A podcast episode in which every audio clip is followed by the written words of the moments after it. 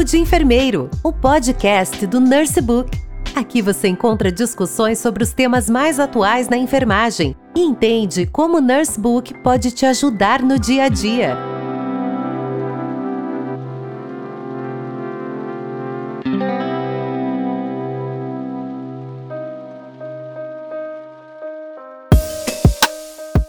Olá, bom dia, boa tarde, boa noite. Bem-vindos ao podcast Papo de Enfermeiro. Eu sou Isabelle Gaspar, mestre em enfermagem, sou especialista em saúde da mulher e sexualidade e sou conteudista do Nursebook. Aqui vamos debater com importantes especialistas sobre os principais conteúdos na área da saúde. Aproveite e assine o app Nursebook e nos siga no Instagram. Para começar o papo de enfermeiro de hoje, nós vamos discutir um tema muito importante, que é sobre os defeitos de nascimento.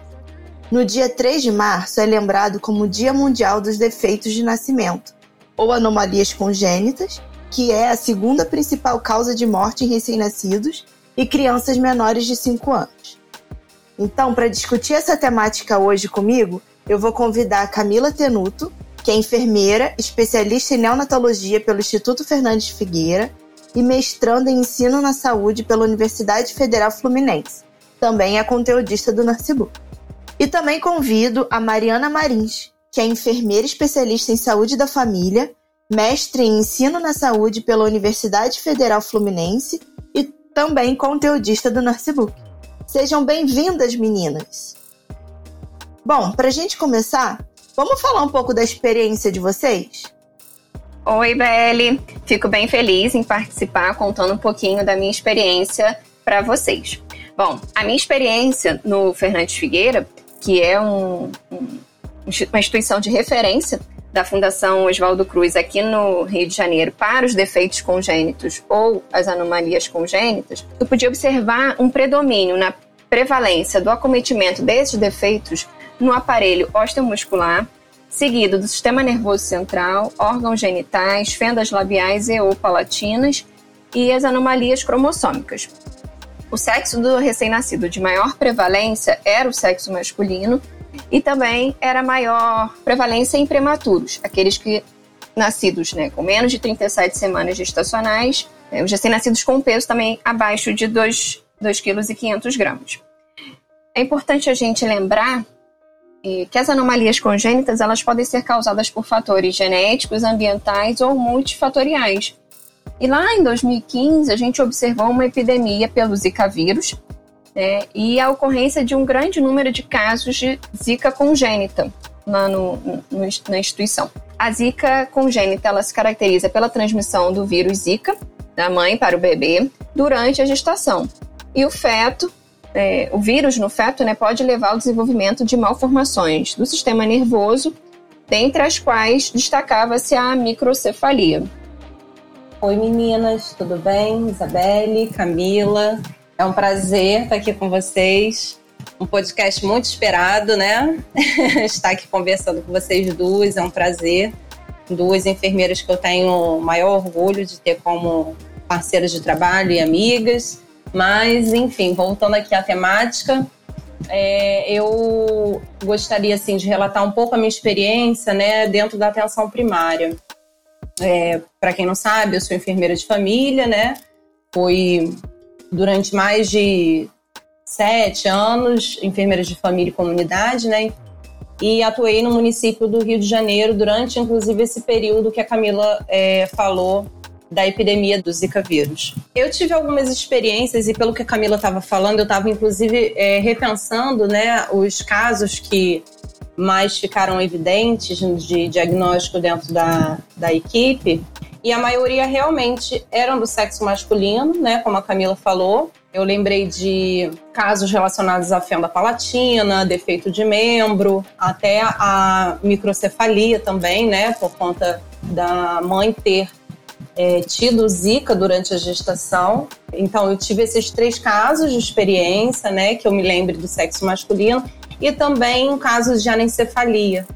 Que aí, nesse, nesse episódio, né, como a anencefalia ela é um quadro que pode ser é, é que é autorizado o aborto legal, né? Nesse caso específico, os pais optaram, né, por realizar um aborto legal e eles tiveram todo o processo é, realizado e autorizado pelo SUS, né, com a, a assinatura dos médicos, né, que fizeram a, a, avaliação pela ultrassonografia, tudo certinho, foi feito pelo SUS.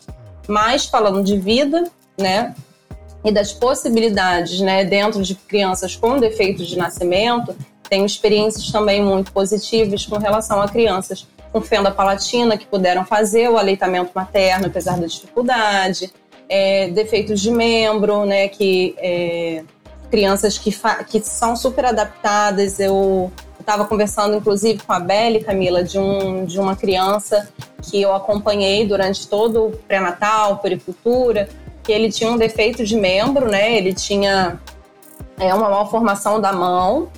É, a, a, mão, na verdade, não, não se desenvolveu, né? Então, ele não tinha uma das mãozinhas. É uma criança, assim, super ativa, que faz natação, que faz surf. Então, assim, é, o, o quanto que também é, essas crianças, com apoio, uma rede de apoio, né, no caso, elas podem se desenvolver e podem ter suas, é, seus desenvolvimentos de, dependendo da sua malformação, né? Que a gente sabe que tem malformações que podem ser é, acompanhadas e malformações que são um pouco mais é, difíceis de sobrevida.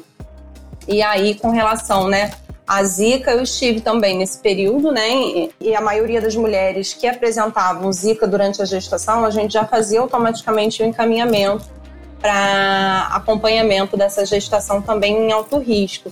Então, essas mulheres, elas não eram encaminhadas pa para o Instituto Fernandes Figueira, né, no Rio de Janeiro, que era que você trabalha, que você atuou, porque o Fernandes Figueira ele, ele estava atuando, ele atua mais com esses defeitos como você estava falando, né? A parte mais gástrica e tudo.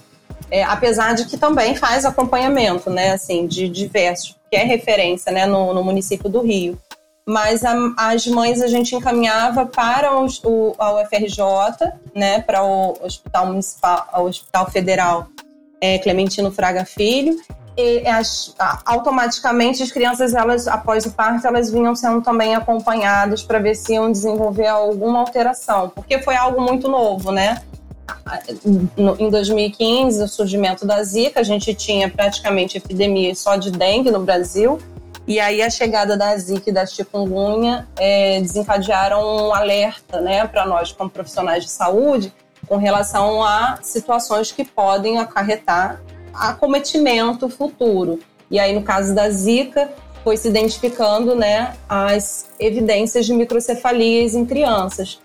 Então, assim, durante esse, esse período, a gente fazia o direcionamento das mulheres para acompanhamento, caso né, é, futuramente pudesse apresentar alguma alteração dessa criança. Então, já era como se fosse assim, uma, um, um, cuidado né, especial da rede. A rede de atenção, pelo menos no município do Rio, a gente fazia dessa forma.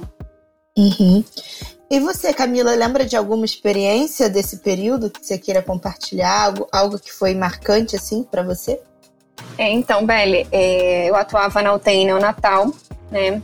E eu pude observar que a síndrome congênita do vírus Zika, ela se apresentava de várias formas. É, então, algumas crianças elas tinham algumas anomalias estruturais, como a microcefalia, algumas outras anomalias funcionais, como uma dificuldade para engolir, ou então algumas ainda apresentavam sequelas clínicas, né, como a epilepsia. Em relação à morbidade, as, essas anomalias congênitas elas podem ser classificadas como menores e maiores. Né? E, e fala um pouquinho disso que a a Mari até mencionou ainda há pouco sobre a, a experiência dela, né? Essas consequências decorrentes do que a gente observava lá no Instituto Fernandes Figueira, né, essa, decorrentes do é, vírus Zika no sistema nervoso é, central de bebês, acabou que maior parte das, das crianças, né, dos bebês, acabou, é, morreu antes de completar um ano de vida. Porque após a alta, depois do momento da UTI, né, da internação na UTI, esses, é, esses bebês eles eram acompanhados no ambulatório. E a gente conseguiu identificar que a maior parte deles morreu antes de completar um ano de vida. Né? E casos mais severos que necessitavam de uma assistência, da assistência em UTI neonatal para oferecer todo o cuidado necessário, eles iam para a UTI né? E um outro ponto que eu destaco ser importante é o impacto dessa anomalia, né, da, da causada né, pelo vírus da Zika, é o grande impacto que tem tanto no âmbito familiar e do sistema de saúde. Né? Alguns outros, em outros locais é, faltaram leitos de UTI né, porque eram poucos, e a gente teve essa, essa epidemia necessitando de muitos leitos por conta de todas essas uh, anomalias eh, que o bebê podia apresentar. É interessante né, a sua fala, Camila, e engraçado que na atenção primária, é, as crianças que tiveram alguma alteração, é, alguma malformação depois da, por conta do vírus Zika, é, a gente não viu, pelo menos na minha experiência, né, uma experiência minha, é, a gente não identificou esses óbitos. A gente, eu, eu tive uma criança, né, que a mãe teve zika durante a gestação, que a criança teve uma malformação no, no, no palato e, e uma outra criança, e assim, aí normal, né, fez vem acompanhando, vai fazendo as cirurgias, né, para tentar a, a acertar, né, até a deglutição, facilitar é, a alimentação da criança. E uma outra experiência de uma criança que, assim, com cinco anos, né, aí já é uma criança que teve sequelas mais graves, com microcefalia, né, com outros problemas. Então, era uma criança que vivia em leito, em sua residência, mas, assim, a mãe muito cuidadosa, muito né, muito doada para o seu filho. Então, era uma criança que vivia em leito, em residência, acompanhada, que foi conseguindo, né, a mãe foi adquirindo todos os direitos ali é, para reduzir um pouco, né, os as dores, né, e as piores dali da criança. Era uma criança já com cinco anos e vinha sobrevivendo e apresentando, às vezes, inclusive, algumas melhoras, né? Tinha um acompanhamento interdisciplinar, então, com pouca movimentação, né? Uma criança realmente em leito, e, mas a gente vinha é, cuidando né, de forma interdisciplinar, com nutrição, com fono, com a fisioterapia, né? Não só a enfermagem e a medicina, porque mas nesses casos é quanto que é importante a equipe interdisciplinar. E aí a gente ia vendo pequenas melhores, sim, da criança, e era uma criança já com cinco anos. Então, acho legal assim destacar, porque apesar da sua experiência, né, que provavelmente via muito mais casos do que eu, mas eu tive uma experiência assim de né, um pouco mais positiva, talvez, uma criança né, com, com uma idade um pouco maior e ainda né, se, se desenvolvendo e, tenha, e tendo ali suas melhorias de, de condições de saúde dentro do possível. Sim, mas vale ressaltar aqui também a importância do papel da mãe, né, para essa criança. Que você mesmo disse, Mari, que a mãe se doava bastante ali no cuidado para a criança. Então, o quanto essa mãe também foi fundamental nesse cuidado a presença da mãe mesmo, velho, porque a gente podia observar que sempre era muito presente a mãe. Né, o pai da criança, ele tinha acabava abandonando mesmo. Quanto mais grave fosse a situação da criança, era muito comum acontecer que da, do pai abandonar mesmo o bebê e a mãe só ter né, é, ela mesma para poder é, conseguir dar conta da, de uma criança, né? E ainda mais vivendo tudo essa epidemia. Ah, é. E eu acho que essa questão do cuidado, da mulher ser a cuidadora, passa por todas as fases da vida, né? Seja criança, adulto, idoso, normalmente quem se mantém ali cuidando é a mulher. É, mas enfim, vamos voltar aqui no assunto que a gente está conversando. É, Cami, existem diversos tipos de defeitos e anomalias congênitas. Como é que a gente pode agrupar para compreender melhor É, então, Belle, o Ministério da Saúde ele propôs uma lista com oito grupos de anomalias congênitas prioritários para a vigilância. E eles partiram de dois critérios, né? Que essa anomalia ela fosse diagnosticada ao nascimento ou logo após, né? E que ela possuísse intervenção preventiva e corretiva nos diversos níveis. E essas anomalias elas podem ser classificadas ainda quanto à morbidade, patogenia e apresentação clínica. Desses oito grupos né, que eu mencionei, é, esses oito grupos são é, defeitos de tubo neural, microcefalia, cardiopatias congênitas, fendas orais, anomalias de órgãos genitais, defeitos de membros, defeitos de parede abdominal e síndrome de Down. Então, dentro desses, né, de cada grupo, né, é, constam malformações, é, alterações né, desses, desses grupos que eu citei. Uhum. E como a gente está falando assim, desde o início dessa conversa, alguns desses defeitos apresentam uma baixa sobrevida. Só que existem algumas maneiras de prevenir os defeitos de nascimento.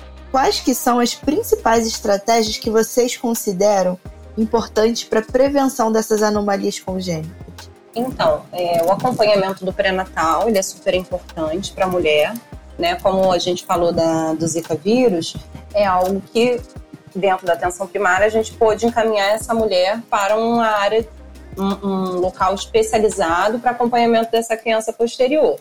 Então, da mesma forma, existem algumas doenças que elas podem desencadear né, algumas anomalias congênitas. É, a toxoplasmose, né, a rubéola, é, a sífilis, né, pode apresentar alguma alteração dessa criança. É, a, a, o uso de medicações, né, é, que podem também fazer alterações nessa criança. Então, um, um, uma alimentação adequada durante o pré-natal. Então, durante todo o período gestacional, é importante que a mulher ela faça os exames adequados, né, dentro dos trimestres é, estabelecidos de, de rotina. A ultrassom, por exemplo, ultrassonografia transnucal, ela já identifica né, algumas alterações. E justamente porque muitas alterações a gente pode identificar por conta do tubo neural, né? Tem, tem alguns casos de defeitos de nascimento relacionados ao tubo neural. E aí, para prevenir, uma coisa que é importante é a utilização do ácido fólico, inclusive antes da mulher ficar grávida, né? Durante o período de planejamento. Então, se for possível, pode ser feito uso antes. Caso não tenha sido feito antes do pré-natal, pode ser realizado no, assim que a mulher descobre a gravidez. Então, o uso de medicações adequadas, alimentação adequada, realização de exames, a, a própria vacinação, né? Então, a mulher com a caderneta é, vacinal atualizada, né, que tenha se prevenido. Hoje é muito difícil a gente identificar, por exemplo, uma mulher com, com rubéola durante a gestação, coisa que há 20 anos atrás era mais comum. Mas por quê? Que a gente teve um incentivo né, da prevenção da rubéola para a mulher no período de idade fértil, para justamente é, prevenir esses defeitos de nascimento que eram mais comuns há um tempo atrás. Então, é, eu acho que é, esse contexto né, de, da gestação é um período muito importante para você realmente prevenir é, as anomalias dessa forma. Claro que não são todas, né? A gente sabe que, é, como a Camila mesmo falou, existem vários fatores que podem desencadear um defeito, né? Um defeito de nascimento, uma malformação. Alguns deles, inclusive, são genéticos, então tem coisas que a gente não necessariamente vai conseguir prevenir, mas em alguns casos a gente consegue. Então, eu acho que nesses casos específicos, é, são orientações nesse sentido, né, nesse contexto, para que a mulher possa evitar algumas, é, alguns contatos né, com, com vírus ou outros tipos de agravos, micro-organismos, enfim, que possam desencadear essa alteração no recém-nascido. Sim, e, a, e, o exemplo que você deu da rubéola é ótimo, porque mostra que a vacina vem fazendo o seu papel, né?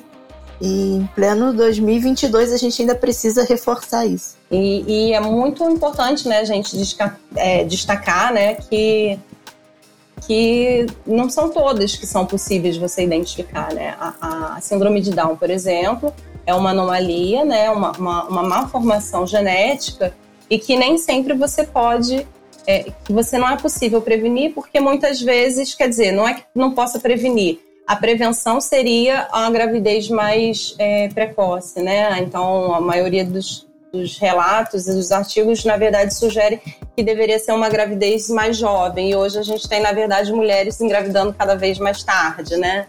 Então, são casos que é um pouco mais difícil a gente prevenir por conta, por conta da, da, da característica, inclusive, da, da, nossa sociedade atual.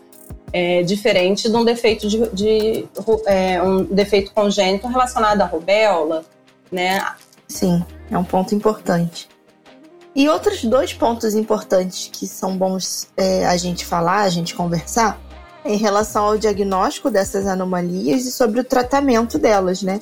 A gente estava falando agora aqui com você sobre a prevenção. Mas e sobre o diagnóstico?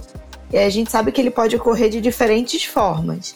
Ainda ali no período da gravidez, que é através da ultrassonografia, você até citou o caso da transnucência local, e também com a triagem pré-natal combinada, que é feita a partir do soro materno, quando já tem alguma suspeita, é, é, depois de alguma ultrassonografia, se, ou depois da transnucência nucal ficou com alguma suspeita, a mulher pode fazer essa triagem.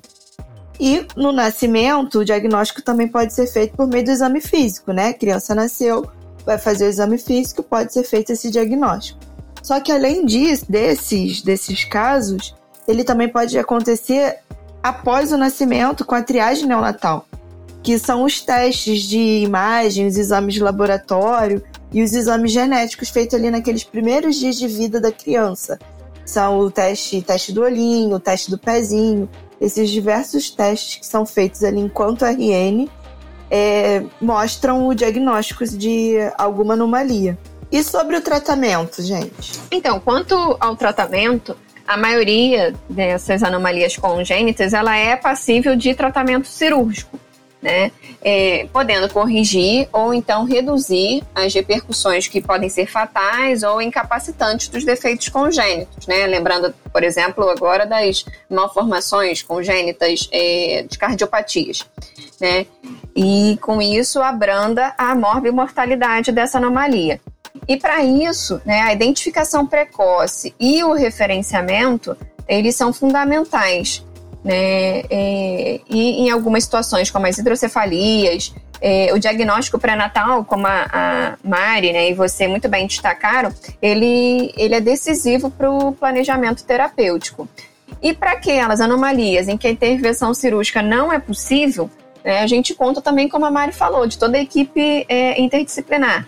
Então, as terapias né, fisiomotora, fonoaudiológica, terapia ocupacional são coadjuvantes na capacitação dos indivíduos com acometimento do desenvolvimento tanto neuropsicomotor para uma melhor integração social, como a Mari exemplificou do, da situação que ela vivenciou, né? É verdade, Camila. É, e, e outra, outra questão que também eu acho legal, é, quer dizer, eu acho importantíssima, né, necessária, é o apoio da família. Eu acho que a gente falou muito, né, do diagnóstico e tudo. Claro que a gente faz parte do nosso nosso processo de trabalho, né, a identificação. Mas o que a gente vai fazer com esse diagnóstico, né? É, após um diagnóstico, após você avaliar que tem uma alteração ali, como que vai ser essa fala com a família, né? Como vai ser esse acompanhamento? Porque essa, é, no caso da, da atenção primária, né, numa unidade de saúde da família, a mulher vai continuar fazendo acompanhamento de pré-natal, se for o diagnóstico durante o pré-natal ou se for durante a puericultura, é, essa mulher, essa criança vão continuar fazendo acompanhamento ali na, na unidade de atenção primária, mesmo sendo direcionada a uma rede terciária. Então, eu acho que é importante nós, como profissionais, nos sensibilizarmos de forma assim muito grande com relação aos defeitos de nascimento é, para que a gente possa ter sensibilidade, para que a gente possa ter um acolhimento adequado para essa família.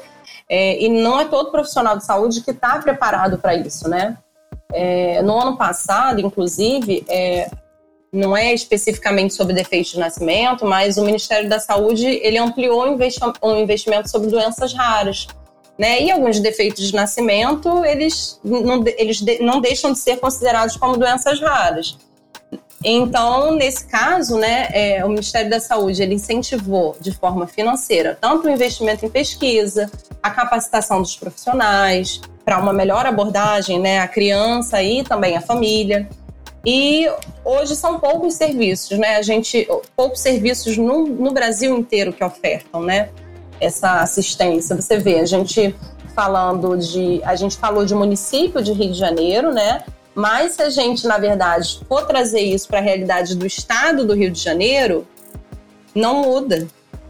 Então, continua, eu, eu acredito eu, que continua sendo as, as referências para acolhimento de uma criança, tanto com defeitos de nascimento como com, com doenças raras, a UFRJ e o Instituto Fernandes Figueira.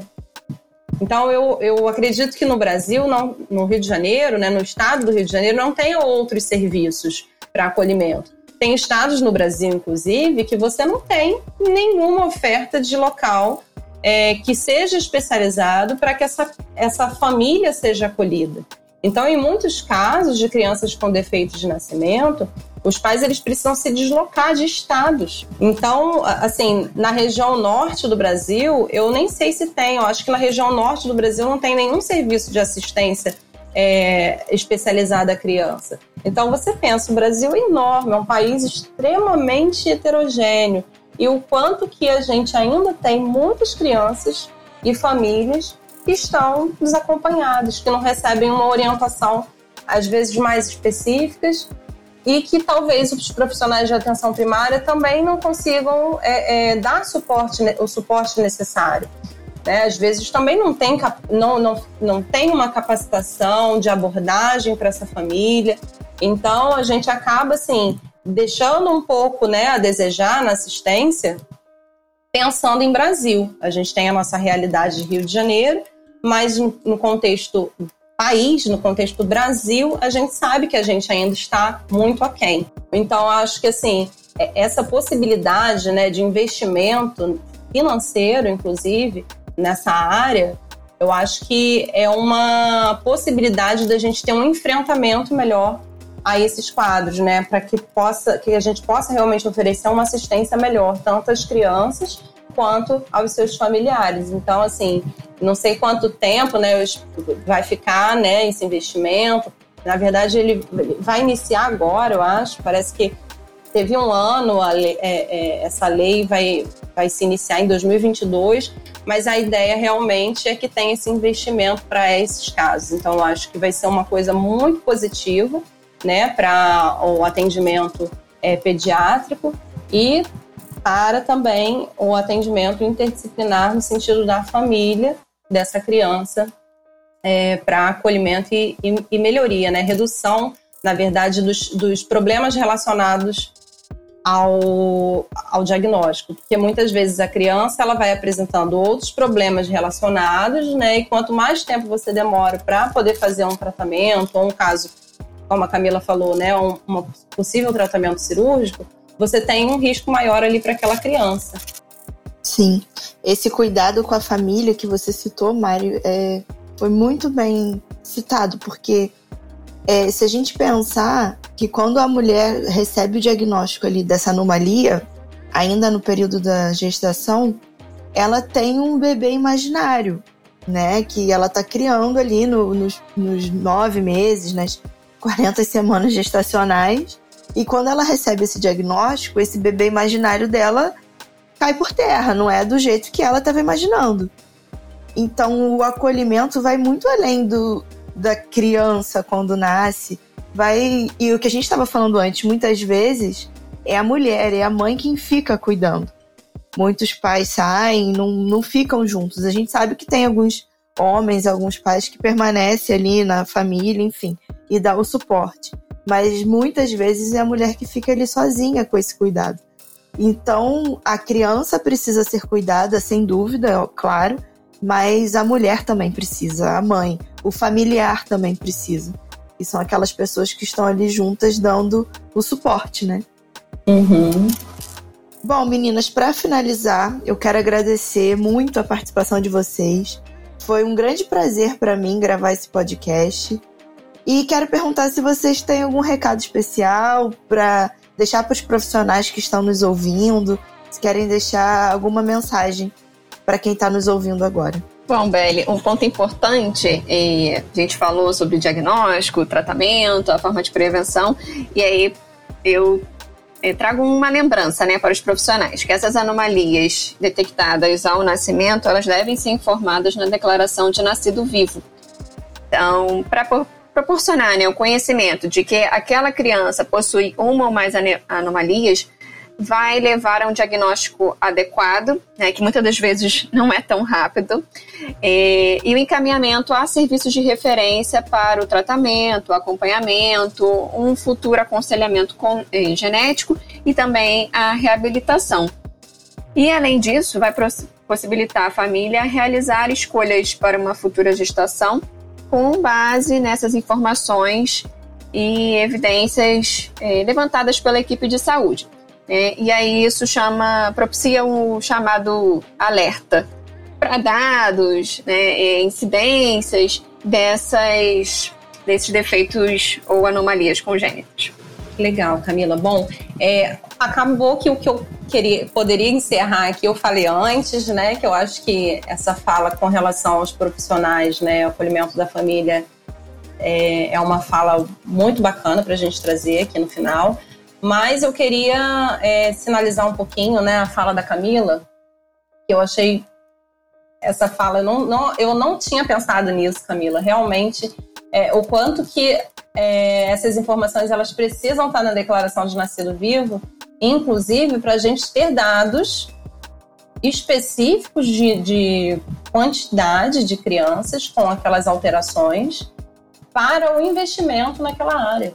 Então, se a gente não registra, a gente não tem dados. Então, a gente não tem pesquisa, a gente não tem investimento e essas famílias elas continuam sem apoio, sem apoios né, de, de serviços públicos, né, de, de investimento mesmo em, em, serviços de saúde pública no país. Então, é, eu só queria reforçar essa fala, é, porque eu acho que assim muitos profissionais, eles às vezes esquecem de sinalizar coisas, tanto nas declarações, em todos os sistemas de informação, né? A declaração de nascido vivo, é, é, se for o caso e precise também fazer registro de alguma notificação de agravo, né, no Sinan, também fazer, porque assim, é, se o profissional não sinaliza, a gente não tem números para investigar e para investir. Então, assim, tudo isso, ele tem um propósito, né? Existe um propósito nas, nos sistemas de informação, que são eles que, na verdade, impulsionam o Ministério da Saúde e, e outros órgãos a realmente correr atrás ali de um, de um apoio para aquele agravo específico. A gente precisa de número. Ah, claro, porque se não notifica, uhum. não existe, né? Se não tem o dado, é porque aquilo, aquilo não está acontecendo se não está acontecendo, Sim. vai investir por Então, quê? assim, eu acho que é muito legal a gente reforçar isso, porque isso são coisas que às vezes a gente não, não acaba não falando no dia a dia, sabe?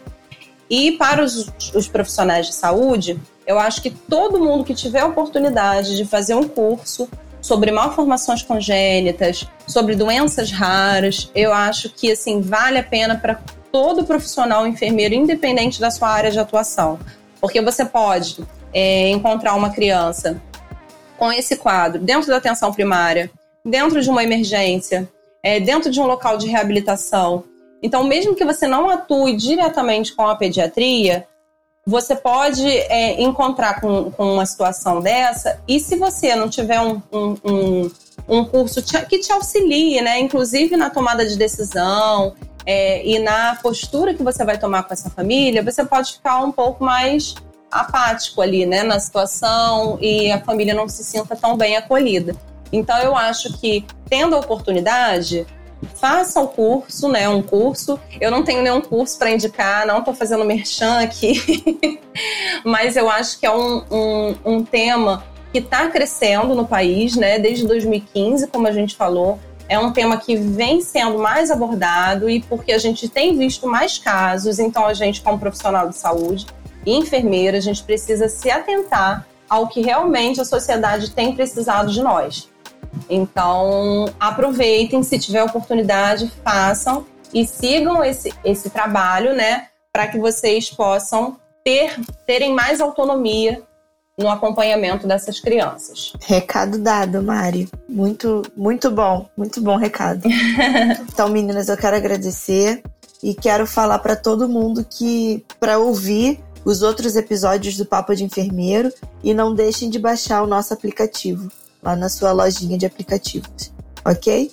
É isso aí, gente. Até mais. Até o próximo episódio. Para mais conteúdos atualizados, acesse os nossos podcasts no portal PebMed, em pebmed.com.br.